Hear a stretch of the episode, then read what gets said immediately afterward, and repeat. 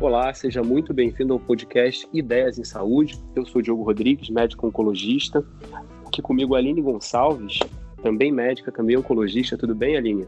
Tudo bem, Diogo. E quem também é médico e também é oncologista e acaba de ser é, escolhido como novo ministro da Saúde do Brasil é o Nelson Luiz Sperli Tais, que muitas pessoas ainda não conhecem e, por acaso, tanto a Aline como eu tivemos a oportunidade de trabalhar com ele por cerca de 10 anos e a gente queria contar um pouquinho para vocês a nossa é, experiência, qual é a nossa, a nossa impressão sobre essa escolha do novo ministro do presidente e o que, que a gente espera que o Nelson possa vir a fazer de bom para o Brasil e ajudar aí no combate dessa pandemia.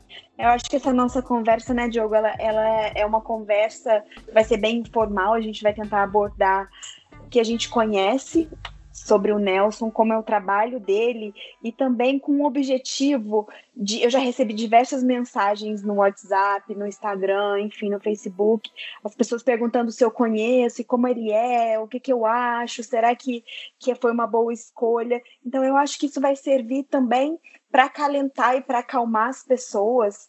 É, e dar a nossa opinião, que é uma opinião que, para quem conhece a gente, conhece a nossa relação com o Nelson, sabe que é uma opinião é, é, unânime de que ele é uma pessoa com todas as características necessárias para assumir esse tipo de cargo. Então eu acho eu acho legal a gente gravar essa conversa justamente para isso, para tentar acalmar as pessoas que não conhecem, não sabem quem quem é essa pessoa tão íntegra, tão capacitada e que vai agora começar a comandar esse Ministério da Saúde, que é um ministério cheio de desafios nesse momento de crise, um dos piores momentos da história da saúde do país e do mundo. Então, é, a gente vai conversar um pouco sobre quem é ele, falar sobre o Nelson, que é uma coisa muito importante para nós dois, né, Diogo? É, é uma pessoa é. Que, que, em todos os momentos da nossa carreira de oncologista, desde que eu comecei na oncologia, eu miro foco nele, nas orientações, na, nos conselhos dele, e, e todas as vezes que eu escutei, eu, eu fiz escolhas corretas. Então, é, é esse tipo de, de opinião que a gente quer passar, de otimismo, para que os brasileiros, nesse momento de tanta incerteza e insegurança,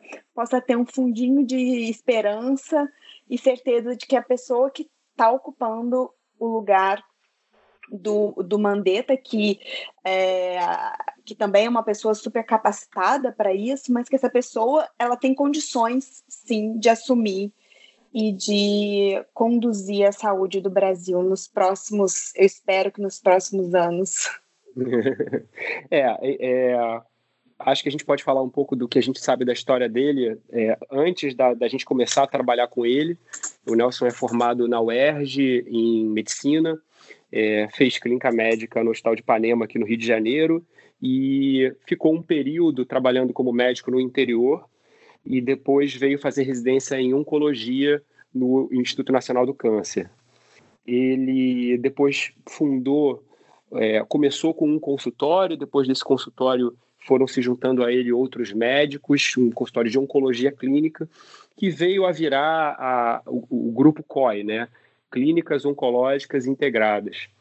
Durante um período, o Nelson atuou ainda, ainda como na, na, assistência e ele sempre foi tido como um cara muito técnico. É, durante um período, ele, ele chegou a ter um volume absurdo é, de, de oncologia no, no Rio de Janeiro. Ele me disse uma vez que teve uma época que ele chegou a atender 5% de todos os pacientes oncológicos do estado do Rio de Janeiro. É, diziam que ele tinha um, um, volume de atendimento muito grande, um network muito bom. É, ele foi expandindo, deu oportunidade para diversas pessoas é, no grupo COI, entre elas a Aline e eu, e em determinado momento ele deixou a assistência para trabalhar com a gestão, né? Se eu não me engano, quando você entrou no grupo, o Nelson já estava só na gestão, né, Aline? Isso, eu cheguei no grupo em 2009. É, quando eu cheguei, eu cheguei toda tímida e para mim ele já era um ícone na oncologia e eu fiquei toda sem jeito de conversar, de me apresentar para ele, mas ele é uma pessoa tão maravilhosa que deixa a gente tão à vontade, ele é tão simples que ele consegue falar a mesma linguagem que a gente e no primeiro dia ele faz com que a gente se sinta o melhor amigo dele. Então, é, é uma pessoa que eu já eu cheguei a atender alguns pacientes dele depois, é, que ele deixou de atender, e aí na clínica eu acabei recebendo alguns pacientes que eram pacientes dele, e todos os pacientes amavam a relação médico-paciente que ele tinha. Então, além de ser muito técnico, a história do Nelson na oncologia é de ter é, essa a, a humanização do, do, do tratamento, é, a relação médico-paciente dele foi realmente é, histórica na oncologia. E isso fez a gente espelhar muito o que a gente faz hoje em dia, né? Na verdade, a gente tem que tratar o paciente individualmente e olhar que aquilo que tem ali na nossa frente não é uma doença, e sim um paciente doente. E isso eu aprendi muito com algumas pacientes do Nelson que eu atendi depois trabalhando na clínica e escutando as histórias de como ele conduzia e atendia essas pacientes. Realmente é, é incrível as histórias e o que o grande legado e o grande exemplo que ele deixa para todos da oncologia, para todos os oncologistas que, que conviveram e que convivem com o Nelson até hoje, né? É. É, e, sempre me chamou muita atenção, eu entrei um pouco depois de você no, no grupo COI, né, mas ele, ele dava oportunidades para todo mundo, né, deu, deu oportunidade para mim, deu oportunidade para você, é, quando ele, quando a gente entrou, ele já, como eu falei, ele já estava na gestão e, e ele, a gente teve oportunidade de trabalhar com ele em alguns projetos que a gente vai falar um pouco, mas ele sempre foi uma pessoa muito aberta à mentoria e à orientação, né? Tanto das pessoas que já estavam no grupo há muito tempo, quanto nós que éramos mais novos, né? Acho que é, é o tipo da pessoa, gente... ele, ele é o tipo da pessoa, Diogo, que na verdade ele não quer o palco só para ele, ele não quer o brilho só para ele, ele quer que todas as pessoas que estão junto dele possa brilhar e possa exercer a sua função de maneira plena. Então, ele divide muito conhecimento. Ele não é aquela pessoa que ele quer tudo para ele, todos os holofotes e todo o conhecimento para ele.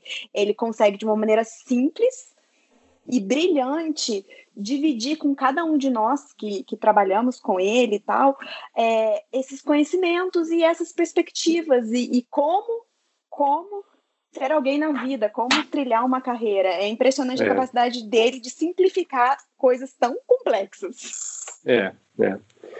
E bom, aí ele. Acho que é importante a gente falar que tem alguns nomes conhecidos aqui do pessoal do podcast, também de quem conhece é, alguma coisa do Ministério da Saúde. A Vanessa Tais, que falou para a gente sobre farmacoeconomia e é diretora de avaliação de tecnologia de saúde do, do Einstein, é filha do Nelson.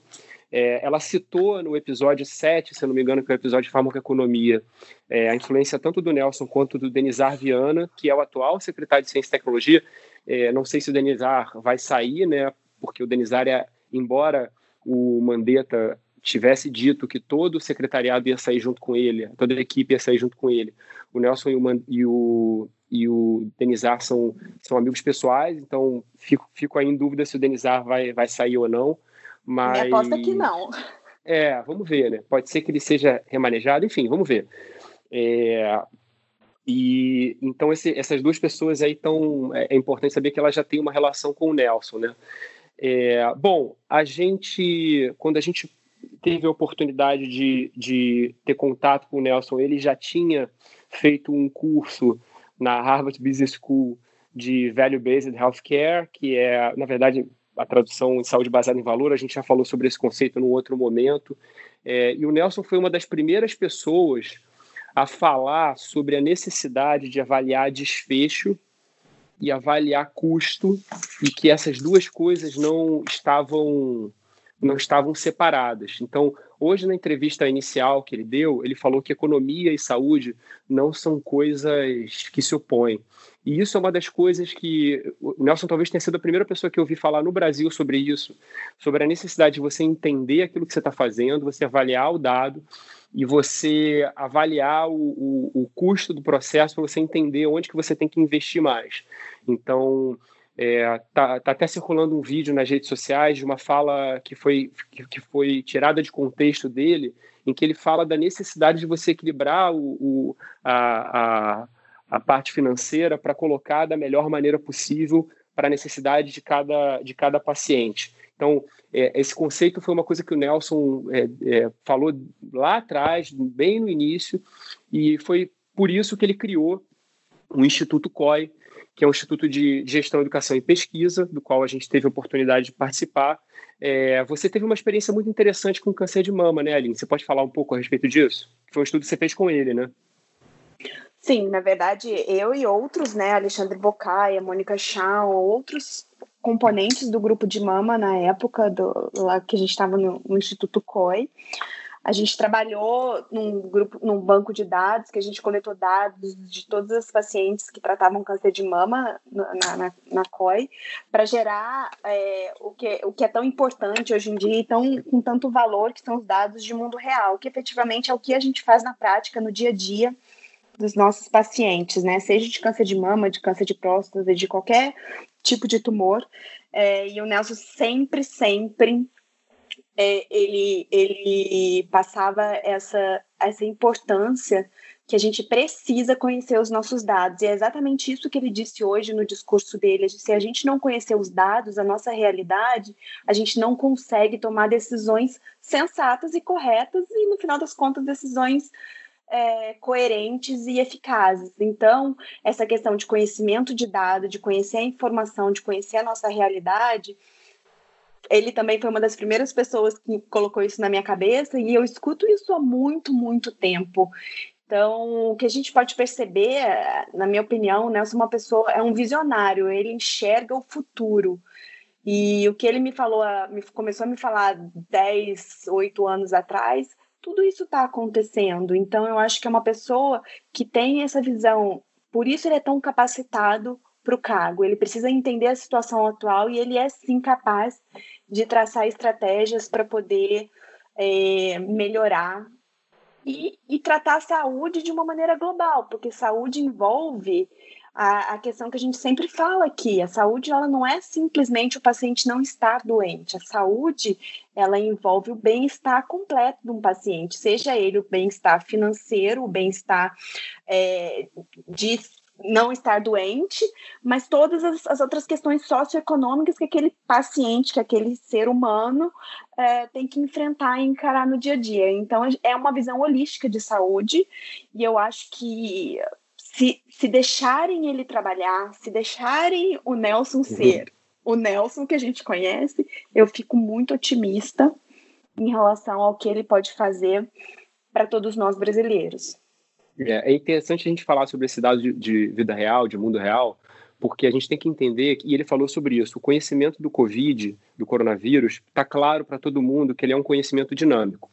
Então, se você for ver a, a, o que a gente sabe do vírus muda. Então, se vocês escutarem um episódio que a gente gravou em fevereiro, a gente achava que ele era igual ao SARS e a MERS de mortalidade. Aí se viu a ideia de que podia haver uma repercussão no sistema de saúde, principalmente pelo que aconteceu na Itália e no Irã. Aí todo, tudo foi repensado e agora o epicentro está nos Estados Unidos. A gente já a gente achava que os únicos grupos de risco eram os pacientes que eram idosos. Depois começou a se ver que a obesidade era um fator de risco importante se falava que o tabagismo pudesse ser um, um fator de risco importante, agora já tem gente falando que o tabagismo pode ser um fator protetor. Então, quando ele fala que a gente vai analisar o conhecimento todo dia, isso é ciência. Dado de vida real, é ciência. Então, é, para quem e é acha. É dinâmico que... e muda e é dinâmico. cada dia. A verdade Exatamente. de hoje talvez não. Talvez não, com certeza não será a verdade de amanhã, até que a gente conheça efetivamente como conduzir.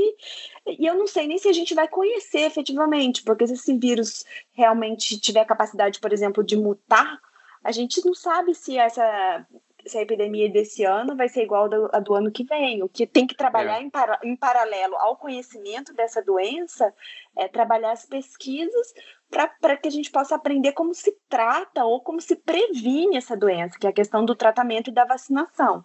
Então, eu acho é. que são várias frentes de estudo que têm que ser traçadas: as dos dados e as do, do combate efetivamente.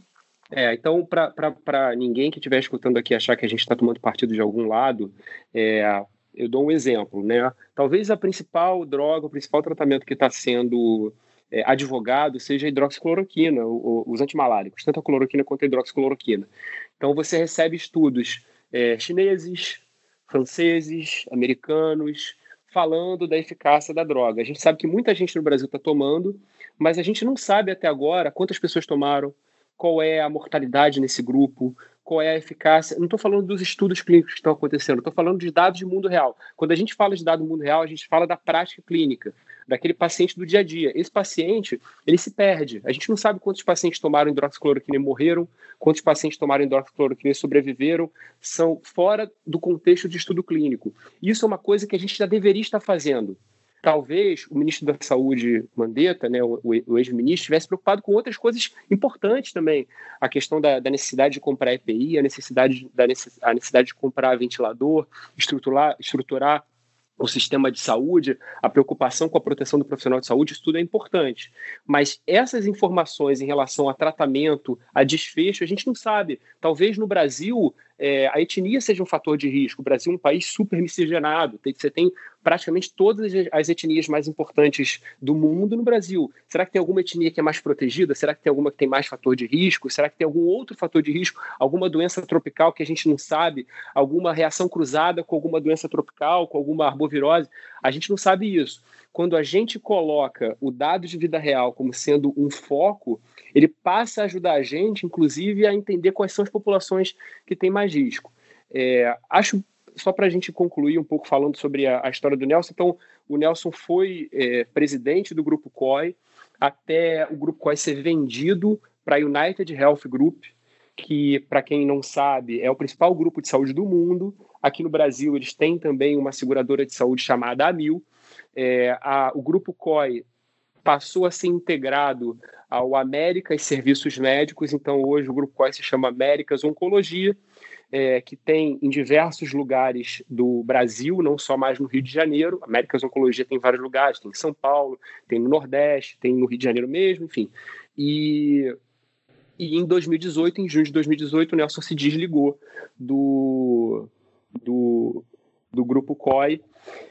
É, e aí é interessante, porque algumas pessoas sabem disso, mas o Nelson foi cotado para ser o ministro da Saúde. Ele concorreu com o Mandetta é, e com o Henrique Prata também, que na época foi falado é, de Barretos, é, por questões diversas. Assim, o Mandetta sendo de um partido que, que teve o futuro presidente da Câmara, o futuro presidente do Senado e o futuro ministro da Casa Civil, o Mandetta acabou sendo escolhido ministro da Saúde. O Nelson então foi para York para fazer um doutorado em que ele buscava ver a relação entre o NHS, o sistema de saúde inglês, né, Universidade de York, na Inglaterra, o sistema de saúde inglês e o SUS. E é importante a gente lembrar que lá, quando o SUS foi desenhado em 88, é, existia uma ideia de que um espelho poderia ser feito entre o sistema de saúde inglês e o sistema de saúde brasileiro. Então, 32 anos depois, 30 anos, na verdade, em 2018, né, o Nelson ia fazer um desenho de, do que, que funcionou e do que, que não funcionou, e ia, de fato, colocar, tentar colocar caminhos em parceria com o Ministério da Saúde, em parceria com, com o ministro Mandetta, para tentar colocar caminhos para consertar e ajudar o, o SUS a melhorar. É, não Diogo, só e aqui. Desculpa Fala, te interromper, mas eu, eu, eu, preciso fazer um adendo, porque eu andei dando uma olhada nas redes sociais e já fui ficando meio estressada. Tem muita gente que acha que o Nelson não entende de SUS. Hum, é. E a pessoa foi fazer um pós, pós, pós, pós-doc em York, efetivamente sobre sistema público de saúde. Então, é. ele entende sim de SUS. É, é importante a pessoa entender que o Nelson não entende de SUS, ele entende de SUS, entende o sistema de, é, de saúde da Inglaterra, entende o sistema de saúde dos Estados Unidos, entende o sistema de saúde da China. É, ele passou por todos esses lugares e ele conhece muito bem. Então, é, pode não parecer, mas o Nelson, no, no, no último ano, né, é, pré-pandemia, né, ele estava trabalhando com, com, com, com o Ministério, em projetos ele já era consultor do ministro. A gente teve com o Nelson é, em março, né, tem mais ou menos um mês, é, e ele estava falando da, da, das parcerias que ele estava tendo com o ministro nessa. A gente não tinha nada ainda de pandemia de Covid, não tinha nada disso. A gente a gente falou com ele. Na verdade, foi o último almoço que a gente teve antes de estourar a pandemia. Exatamente. Eu não consegui almoçar fora mais nem um dia, porque tudo fechou. Aí, então ele ele estava falando que ele estava que ele estava trabalhando nessa parceria. Então ele tinha, assim, ele já tem um relacionamento com com o governo que é sabido. Então, a, o, o, presidente Bolsonaro já conhecia o Nelson da época pré, é, em que o Bolsonaro já tinha sido eleito, mas que ainda não tinha tomado posse. O, o Nelson já tinha ido é, conversar com o Bolsonaro, é, pessoas da, da, ala militar, o próprio Paulo Guedes conheciam o Nelson, então ele já era uma pessoa conhecida do, do, do presidente. E é importante a gente entender isso para saber que assim a escolha do Nelson ela não se dá num contexto de que é, o Bolsonaro escolhe alguém que pensa igual a ele. É, o, Bolso, o, Nelson sempre teve uma ideia clara sobre o que, que ele deveria fazer, o que, que se deveria fazer, e ele, ao meu ver, ele vai seguir com essa ideia. É, talvez ele faça algumas coisas diferentes do ministro Mandetta, é, principalmente em relação a essa questão do custo-benefício do isolamento, mas o, a, a, gente vê textos no LinkedIn em que o Nelson fala que na ausência de dados mais inteligentes, que o ideal seria seguir com, o isolamento horizontal. Importante saber, isso já tem algum tempo. É, e como a gente já falou no último episódio que a gente gravou com a Thelma, o e falou hoje também, o conhecimento sobre o coronavírus é dinâmico. É, o, o que a gente avança hoje contra o coronavírus em 24 horas é muito mais do que a gente conseguia avançar uma semana atrás ou há um mês atrás. Então, algumas pessoas falam que ele está ele está numa situação difícil porque ele pegou uma situação difícil. Ao meu ver, a situação de seis semanas atrás era muito pior, em que você tinha que mobilizar o sistema de saúde, você tinha que é, buscar fornecedores. Hoje a gente já tem fornecedor interno produzindo ventilador, a gente já tem fornecedor interno produzindo EPI, você já tem caminhos, tem é, é, gente, tecnologia interna produzindo PCR para testagem do vírus, é, e a gente já tem teste para sorologia, ou seja, você vai poder ver quem está imunizado para voltar ao trabalho. Então, por esse lado, acredito até que o Nelson vai ter mais facilidade do que o ministro Mandetta teve algumas semanas atrás. Então, isso pode acabar sendo uma coisa boa, né? E aqui a gente faz um adendo também, Diogo, parabenizando o ex-ministro Mandetta, porque realmente ele preparou é, o início dessa guerra, dessa, dessa grande guerra, ele conseguiu conduzir de uma maneira muito, muito, muito boa. Ele tem o carisma da população, a população confia nele e ele conseguiu conduzir e preparar esse terreno inicial com é, de maneira muito, muito sensata e coerente. Eu acho que ele fez um excelente trabalho e deixa um grande legado nessa, nessa disputa, nessa luta nessa guerra contra o coronavírus. E eu acho é. que o Nelson vai aproveitar muito do que já foi feito e agora dar o jeitinho dele, a condução dele, é, enfim, e, e traçar as estratégias dele, mas aproveitando muito desse legado que já foi deixado pelo ex-ministro Mandetta. É, eu, eu, e aí eu acho que a gente pode, pode um pouco falar sobre para onde que as coisas devem, devem ir, né? E aí eu, eu eu não vou conseguir ler a mente do Nelson, infelizmente, para saber o que ele está pensando, mas eu tenho algumas impressões, tanto pelo que foi falado hoje na entrevista coletiva, tanto quanto que foi falado pela, pela na live no Facebook do, do presidente com o Nelson. É, e que é, fique bem claro que, que essa, isso tudo é, é, o que a gente acha. A gente não conversou com ele depois dessa, dessa loucura é. dessa semana. A gente, a, gente conversou, a gente conversou com ele, pelo menos a última vez que eu conversei com o Nelson foi antes de, até da possibilidade dele assumir o um ministério. Então, é. tudo que a gente conversa aqui, na verdade, é, é conhecendo o que a gente já conhece da pessoa e especulando. Não, não é. tem nenhuma informação oficial. Não, é, não, por enquanto não. Né? Se a gente tiver, a gente passa. Mas, é, mas, é. mas então, lembrando, né, a, as políticas é, semana a semana do coronavírus. A gente já teve, já, já ficou falando que era uma gripezinha, depois a gente falou em lockdown, depois a gente falou em achatar a curva, depois a gente falou em, na briga entre isolamento vertical e isolamento horizontal, depois foi a necessidade de discutir mask for all, né? Máscara para todo mundo. Hoje em dia a gente até já vê bastante gente usando máscara.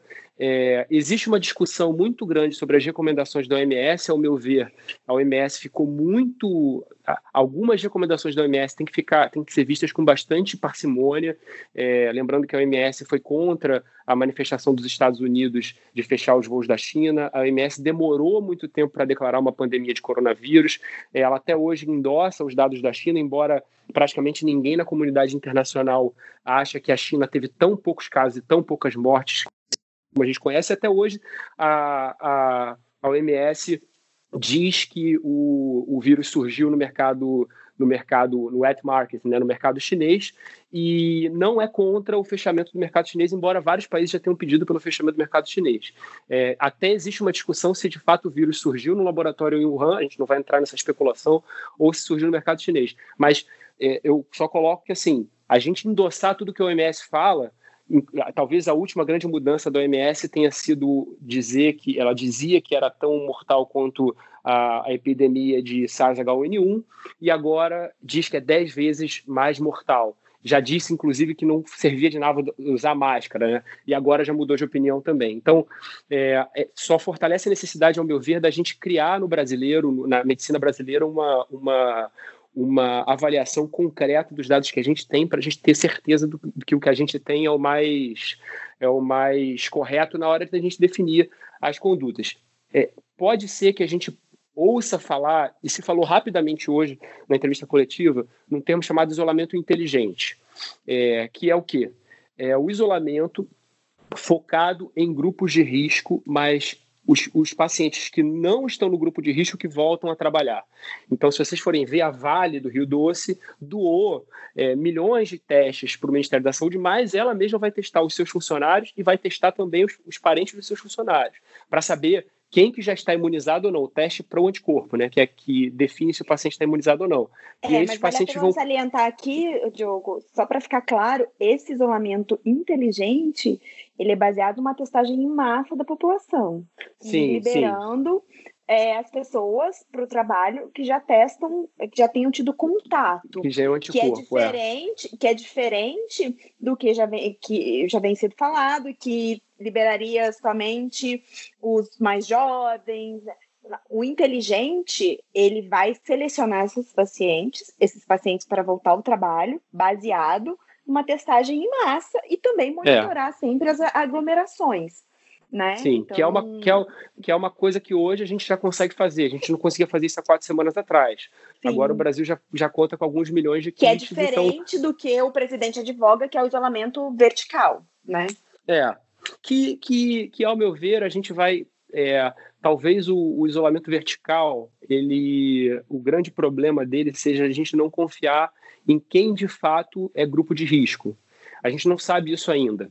Talvez a gente venha a saber isso é, nas próximas semanas. E aí é, você... mas eu acho que o grande problema também são os assintomáticos positivos que estão circulando e que levando circulando casa, transmitindo. É... Exatamente. É, então, é. esse é o grande problema do, do isolamento vertical.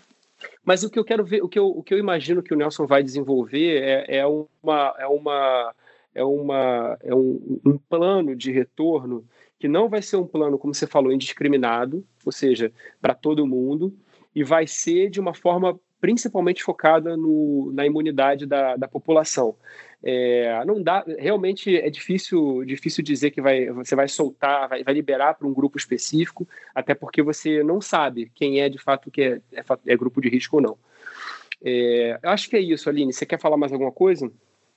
Não, eu acho que um outro ponto super importante, só para a gente finalizar, o Nelson é uma pessoa apolítica, né? Ele, ele é uma pessoa neutra, ele não é político, até onde eu sei, ele não tem partido político. Então, além dele ser honesto, íntegro, ele é totalmente independente e não tem, não tem um perfil de político. Por isso eu acredito que se realmente derem autonomia para ele desenvolver o trabalho, se deixarem ele trabalhar em paz, eu tenho plena convicção de que ele vai poder ajudar muito os brasileiros a enfrentar essa grande guerra contra o coronavírus e também estruturar a saúde, porque a gente não pode esquecer que o problema da saúde é só o coronavírus. A gente continua tendo doença cardiovascular, diabetes, câncer, e que isso tudo está é, sobre o comando dele também, e que a gente não pode fechar os olhos para isso e, e tratar somente coronavírus. Então, eu acho que ele é uma pessoa muito, muito, muito capaz para desenvolver essa função de ministro da Saúde, desde que deixem o Nelson trabalhar como Nelson. É, eu acho que é isso. A gente, a gente confia de fato que, que o, o Ministério da Saúde e a saúde do brasileiro está em boas mãos. É, é, pode ter certeza que o Nelson é um cara que manja de ciência, de medicina, de gestão e de economia. É, a comunidade médica como um todo está é, tá endossando o nome dele. Talvez tenham, estejam um pouco preocupados com o momento, mas como a gente falou aqui, talvez o momento não seja tão ruim assim. E a gente torce, Nelson, que você faça um excelente trabalho, é, independente de interesses políticos de lado A ou lado B. A gente, a gente torce para que é, esse trabalho seja um trabalho eficaz, que salve a vida de milhões de brasileiros e que, que tudo dê certo e a gente consiga passar por essa pandemia aí é, com o mínimo de, de sequelas possíveis. É isso, muita sorte, doutor Nelson. Tá bom, gente. Muito obrigado. A gente continua aí com a nossa cobertura do coronavírus. Espero que vocês é, tenham gostado desse episódio e até uma próxima. Tchau. Tchau, tchau.